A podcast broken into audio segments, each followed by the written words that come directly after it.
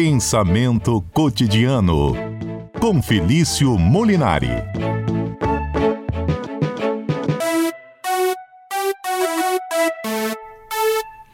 Professor Felício Molinari, que prazer falar com você hoje à tarde. Bem-vindo. Muito obrigado, Johnny. O prazer é todo meu. Boa tarde para você, boa tarde para o Adalberto, boa tarde também para o Pedro e para todo ouvinte da CBN. É que hoje nossa conversa vai ser bacana, né? Depois do Dia dos vai, Namorados. Nada vai. melhor do que falar de amor, né, não, Johnny? Com certeza. Inclusive, na semana passada eu estava aqui numa expectativa para a gente falar sobre amor. E aí você me deixa o quadro gravado e eu não tive essa oportunidade. Eu fiquei esperando. Falei, não, Mário, não volte até quarta, porque nós precisamos falar de amor. E aí eu tô aqui Exatamente. agora pra gente conversar. Pois é, não, e não só de amor, de vários tipos de amor. Então, para quem tá chegando agora, tá vendo a gente agora, uhum. o tema de hoje é o seguinte: a gente separou aqui vários tipos de amor que na língua grega, no grego antigo, se tinha. Normalmente a gente tem hoje, assim, no português, a gente se refere com a palavra amor a várias coisas diferentes, né? Isso. Mas pro povo grego, não. Eles tinham vários conceitos, vários conceitos diferentes para amor. Então Isso. essa vai ser a nossa conversa de hoje. Essa pelo menos vai... vou pegar pelo menos três aqui hoje. Né? Pelo menos três. Eu vi que são oito tipos de amor, né? Até fiquei é, na dúvida. 7 a 8, né? É, 7 a 8 tipos de amor. Mas os gregos levavam tudo mais ao pé da letra, é isso, professor? Acho que não. Acho, não. Por exemplo, vamos aqui então conversar. Antes de falar do, do, dos gregos, é interessante a gente ver como que a língua, né, ela reflete muito o modo de vida como a gente vive. Vou pegar um exemplo aqui bem, bem, bem básico. Pega, por exemplo, o povo esquimó. O povo esquimó, eles têm 24 palavras para se referir a branco. Ou seja, para eles deve ter algo mais ou menos como branco gelo, branco céu, branco urso polar, branco neve. Por que eles têm 24 palavras diferentes para branco? Porque, obviamente, o branco, a branquitude lá é algo importante para eles. Então, eles precisam diferenciar cada, cada cor desses, cada tonalidade de branco, digamos assim. Branco pra gente não é tão importante, então a gente chama várias cores, às vezes, diferentes de branco. Pode ser branco gelo, branco pérola, enfim, normalmente a gente chama tudo de branco. A mesma coisa se dá na Grécia Antiga. O amor na Grécia Antiga era um conceito muito vasto e amplo. Então a gente, eles definiam cada um com um termo, um nome diferente. É por isso, eles não botavam tudo no mesmo balaio. Então cada, cada sentimento tinha um nome específico, porque era algo importante. Imagina... Da mesma forma que a gente chama algumas coisas na nossa cultura por nomes diferentes também. Entendi. Semana passada foi Dia dos Namorados. Aquele amor que a gente sente pela namorada, pelo namorado, como os gregos chamariam esse amor? É, se enquadraria em que tipo de amor aí, professor?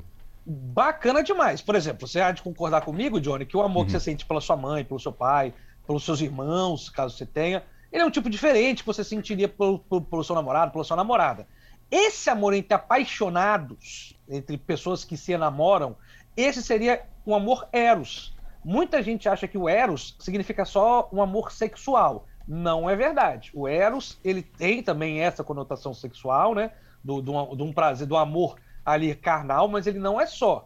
Ele também se refere a um amor com alguém que tem, digamos, uma afinidade com você. Então, mas é um amor realmente de namorado. Então, seria mais ou menos isso. Então, amor entre namorados, esse amor que a gente comemorou aí no dia 12. A gente eu não sei, né? Eu não comemorei.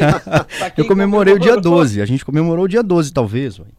É, bom, comemorei o dia 12 porque tá vivo. Né? Exatamente. Né? Mas, mas para quem comemorou o dia dos namorados, com certeza comemorou este amor que a gente chama de amor eros, né? Então seria esse amor que deve ser comemorado no dia 12. Isso. Mas eu já vou pegar o gancho aqui, você me permite? Permito. A, a gente estava pensando no negócio aqui. não sei se está muito moderno isso. Se entraria em alguma linguagem. Em alguma linguagem, não. Se entraria em algum tipo algum desses tipo. aí de tipo. amor. A gente ouve falar tanto, professor, de amor livre, né? Ah, esse cara aí, essa mulher aí. É adepto do é amor adepto livre. ao amor livre. Isso não, hum, não, bacana. não, não tá nessa época ainda, não, né? O amor livre, ou já tava? Olha, então, aqui eu vou, vou fazer aqui uma, vamos fazer uma antropologia do amor. Aqui. Olha, ah, é, claro que a gente vai fazer aqui, pode cair, cair, cair no risco de correr no anacronismo. Né? Mas vamos analisar aqui só de uma forma mais leve. O amor na Grécia era, como eu disse, algo muito amplo. Né? E é engraçado que, por exemplo, a, as pessoas, às vezes, mesmo sendo casadas, como era o caso do próprio Sócrates, que era casado com a Santipa, ele mantinha, por exemplo, relações afetivas, inclusive sexuais, com alguns dos seus discípulos, por exemplo. Porque esse era um outro tipo de amor, que poderia ser uma mistura ele de Eros né, que seria de namorado, mas também aquele amor uh, que, que a gente tem como um amor desinteressado. né, que é o amor filia.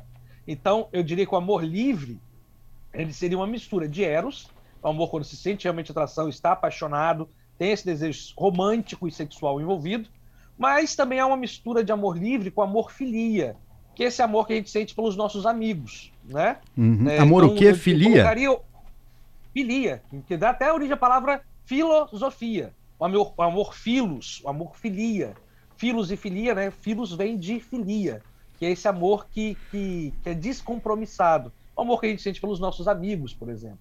Então eu colocaria o amor livre algo em torno aí de um, digamos, de uma amizade colorida, então, eu diria. Ficaria... De um eros e filia aí, né? Então, é meio eros filia, assim. A gente Isso, se ama, exatamente. é amigo, mas também não é namorado, é aquela coisa. Ou é namorado e se permite ter outros, outras relações, né? Então, eu acho que o amor mesmo, se a gente for pensar em amor livre, no sentido de, de, de uma relação aberta, uma relação aberta, alguém que é casado ou é namorado, mas mantém uma relação aberta, esse amor continua sendo eros. Uhum. Ainda que você permita a outra pessoa ter outros tipos de relacionamento eros com outras pessoas. Mas às vezes você tem um amor livre no sentido de se relacionar com várias pessoas que você sente afinidade. Então seria um eros o amor sexual, mas também com filia. Você não só tem ali o eros, o desejo sexual, mas também essa relação de, dis, dis, digamos, despretensiosa. Despretensiosa. Professor... Então, eros é muito legal. Vou falar uma outra coisa aqui da filia.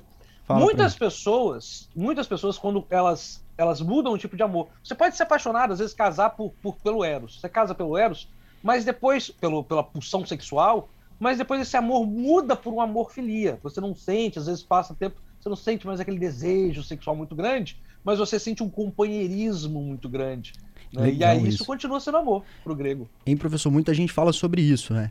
Você casa e tem que, pensar, tem que casar com um, um amigo, na verdade, alguém que gosta de conversar com você, que você tenha uma, uma ligação muito boa, porque os anos vão passando e é isso que vai mantendo também ali essa ligação, né? Então acaba virando isso. esse meio, vai, vai pro filia ali, mas começa com Eros. Exato. Todo o amor aqui ele começa com Eros, que o Eros ele é o mais evidente, né? Uhum. Até os tolos conseguem sentir esse tipo de amor.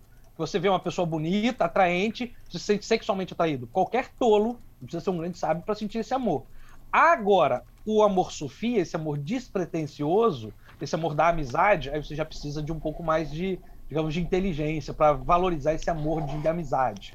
Mas, mas quando a gente pega um casal de 60 anos, 70 anos, um casal que fez bodas de ouro, aí a gente está falando, sabe, de outro amor. Por incrível que pareça, os gregos tinham uma palavra para esse amor de idosos. É mole? Já, já tinha outro nome? Se... Não é, nem Eros, nem Filia mais.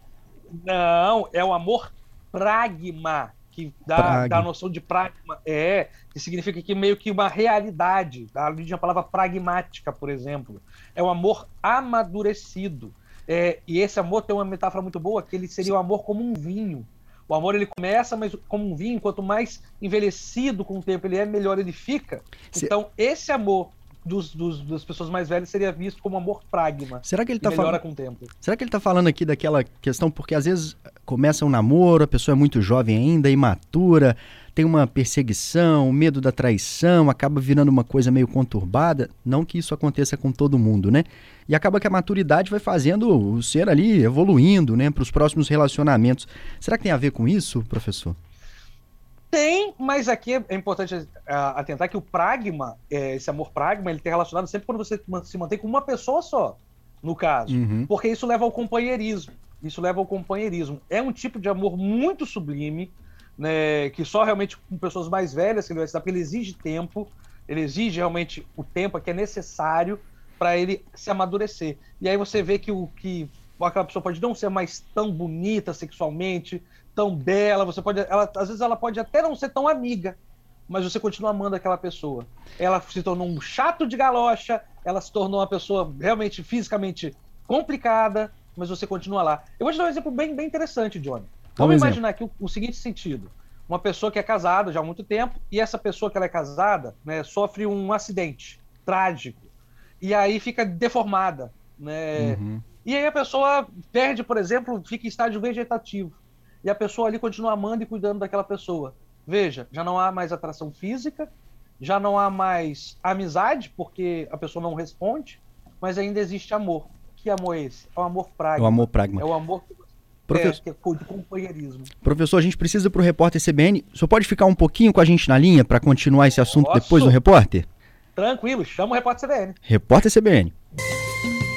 Gente continua mais um pouco falando de amor com o professor Felício Molinari, nosso filósofo aqui hoje no Pensamento Cotidiano, falando dos tipos de amor. Já falamos sobre o amor eros, e aí pode me corrigir aqui, professor, se eu errar, mas é aquele amor, o professor estava explicando que é um amor de namorado, tem aquela questão do corpo também envolvida, o, o desejo sexual, enfim, tudo isso está envolvido. Já explicou sobre o amor filia, que é aquele descompromissado, aquele amor entre amigos. Falamos também do amor pragma, que já acontece na terceira idade, quando as pessoas já estão juntas há muito tempo, e aí é um amor mais maduro. Até aqui tudo bem, professor? É, o pragma não precisa necessariamente ser na terceira idade. Não precisa. É um amor que exige tempo. É, pode que... ser ali pessoas adultas, mas que exigem realmente tempo para você dar valor ao companheirismo, né? Então é, é, mas é, mas é isso aí, muito, acontece muito na terceira idade, embora às vezes a gente pode mais jovem, um pouco mais jovem não, mas adulto ter esse amor pragma. Tá isso. certinho. Ótimo. E o Adalberto agora tem uma pergunta. É isso, professor pode Felício, fazer. boa tarde. Boa tarde. Muitas das vezes a gente vê relatos de pessoas, Felício Johnny, que dizem que se apaixonam rapidamente em situações muito inusitadas. Então a pessoa tá na rua, olha para uma outra pessoa, já passa a sentir algo, tá ali no ônibus, no metrô, olha para a pessoa, tem aquele olhar e fala: "Já me apaixonei novamente". O que que os filósofos aí poderiam dizer sobre essas pessoas que têm uma facilidade de sentirem esse sentimento aí ao longo de todo um dia por variadas pessoas? Olha, eu não vou falar que eu sou assim, porque eu preciso, vou dizer que meu primo é assim. eu me apaixono todo dia. Meu primo me falou, né? É, mas assim, vamos lá. Por que, que isso acontece, Adalberto? Uh, é o seguinte, assim, a gente poderia dar várias definições de acordo com vários filósofos diferentes, mas a gente está aqui pegando no termo grego, né, nos filósofos antigos, porque o amor é, eros se, ele, ele se ressalta mais. Então é muito fácil você realmente se apaixonar, porque a beleza ela é evidente. A beleza não é igual ao conhecimento que, que exige um certo esforço. Né? Você veja, o conhecimento ele realmente exige um certo esforço para você adquirir. Agora a beleza não. A beleza ela é, ela é realmente evidente. Qualquer pessoa consegue perceber um corpo belo, por exemplo. Por isso que essas pessoas, normalmente elas se apaixonam várias vezes no dia, só que elas se apaixonam no amor eros, que elas se apaixonam por corpos belos. Dificilmente você, sendo uma pessoa que se apaixona, uh, que ama todo dia, vai se apaixonar facilmente por alguém que não tenha uma, uma, uma, um corpo bonito, né? que não seja aparentemente bonito. Agora, quando a gente fala, por exemplo, do amor à justiça, isso não é um amor que você sente todo dia. Por quê? Porque exige um nível de conhecimento, de intelectualidade maior. Por isso que os gregos diferenciavam os níveis de amor. Platão fazia isso muito bem. Porque o amor, esse que a gente se apaixona todo dia, ele dá porque a beleza é evidente. Agora, a justiça exige esforço intelectual, o amor pela, pela igualdade, pelo direito, pelo que é correto, por uma postura ética, tudo isso também envolve amor. O amor por um companheiro, companheirismo, o amor por um filho, isso exige tempo. Isso exige tempo, você sabe muito bem, Adalberto, que existem vários pais e mães, mas sobretudo pais, né, vamos falar aqui da alienação parental, que não amam seus filhos, que abandonam seus filhos. Então aqui, por que, que isso acontece? Porque esses tipos de amor eles são mais sublimes. Agora, amor físico, qualquer, qualquer, como disse, ignorante nota. Por isso que é muito fácil todos nós nos apaixonarmos diariamente. E, e para amar não precisa pensar muito, né, professor?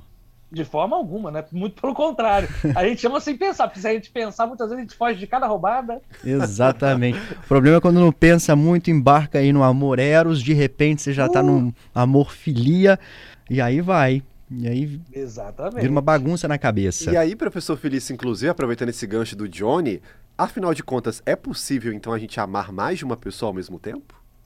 Digo, mas é óbvio, não só é possível, como é provável que você ame mais de uma pessoa ao mesmo tempo. E o ouvinte pode ficar tranquilo aí.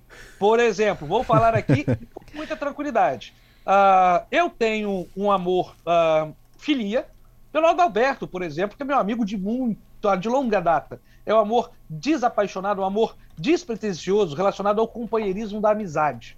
Mas eu também tenho, por exemplo, olha que bacana, um amor chamado estorguê, né? O estorga, que é estorguê, vamos chamar aqui de estorguê, que é o amor que só quem é pai ou mãe sente. Para quem não sabe, eu tenho uma filha de quatro anos e meio e ela, por ela, eu sinto um amor completamente diferente, que é o amor estorguê, que é o amor que a gente sente pela nossa prole, por nossos filhos. Que é exclusiva... também...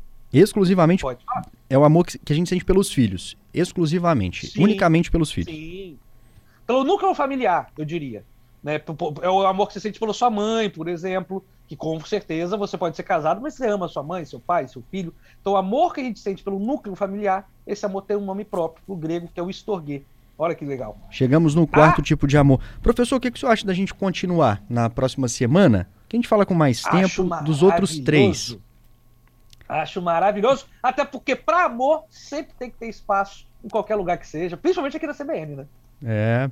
Olha só, tem gente mandando mensagem aqui sobre o amor, tá? Tem um monte. Eu vou ler algumas aqui pra gente. É... A gente lê e deixa para responder semana deixa que vem. Deixa para responder na semana que vem. O ouvinte pediu para não se identificar. Ele disse o seguinte: se os amores Eita. são diferentes, haveria traição quando temos relação carnal com uma pessoa, tipo um sexo casual, e temos um matrimônio com Eita. outra pessoa? Boa pergunta. Quer responder? Excelente. Eu acho que ele está esperando a resposta aqui, ó. Eu vou responder, eu vou responder completamente na semana que vem, mas eu vou dar uma, uma um adianto aqui. É, é muito uma boa pergunta porque ela, ela envolve os sentimentos que envolvem uma traição, por exemplo. Eu não vou adiantar muita coisa, mas vou dizer que existem vários motivos que levam à traição. Vários motivos. Um dos motivos é esse amor eros, a pessoa que se sente sente um tipo de amor sexual meramente físico e corpóreo. Isso pode levar alguém a trair, mas isso não significa que você deixou de amar por exemplo, como um pragma, como um companheirismo. Isso acontece muito, inclusive. Pessoas que são idosas acabam, às vezes, ah, numa, se relacionando com outras pessoas, mas não abandonam seu núcleo familiar, porque continua tendo amor estorguê, continua tendo um amor de companheirismo, mas mantém uma relação sexual, o famoso amante, né? a famosa amante aqui, uh, para manter esse tipo de amor vivo ainda, o Eros. Então, assim, há diferentes amores envolvidos aí, assim como há diferentes traições envolvidas. Oh, a, a, gente já vai ter... Semana que vem. Semana que vem a gente continua, professor Felício Molinari aqui com a gente falando de amor. Agora eu tô me lembrando de quando você começou aqui falando dos esquimós e a classificação dos brancos, né, dos tipos de branco. Por que, uhum. que para eles é tão importante? A gente até imagina, né, eles vivem lá no meio da neve, então faz realmente muito sentido saber os tipos, né? O branco mais escurinho, um branco meio cor de gelo.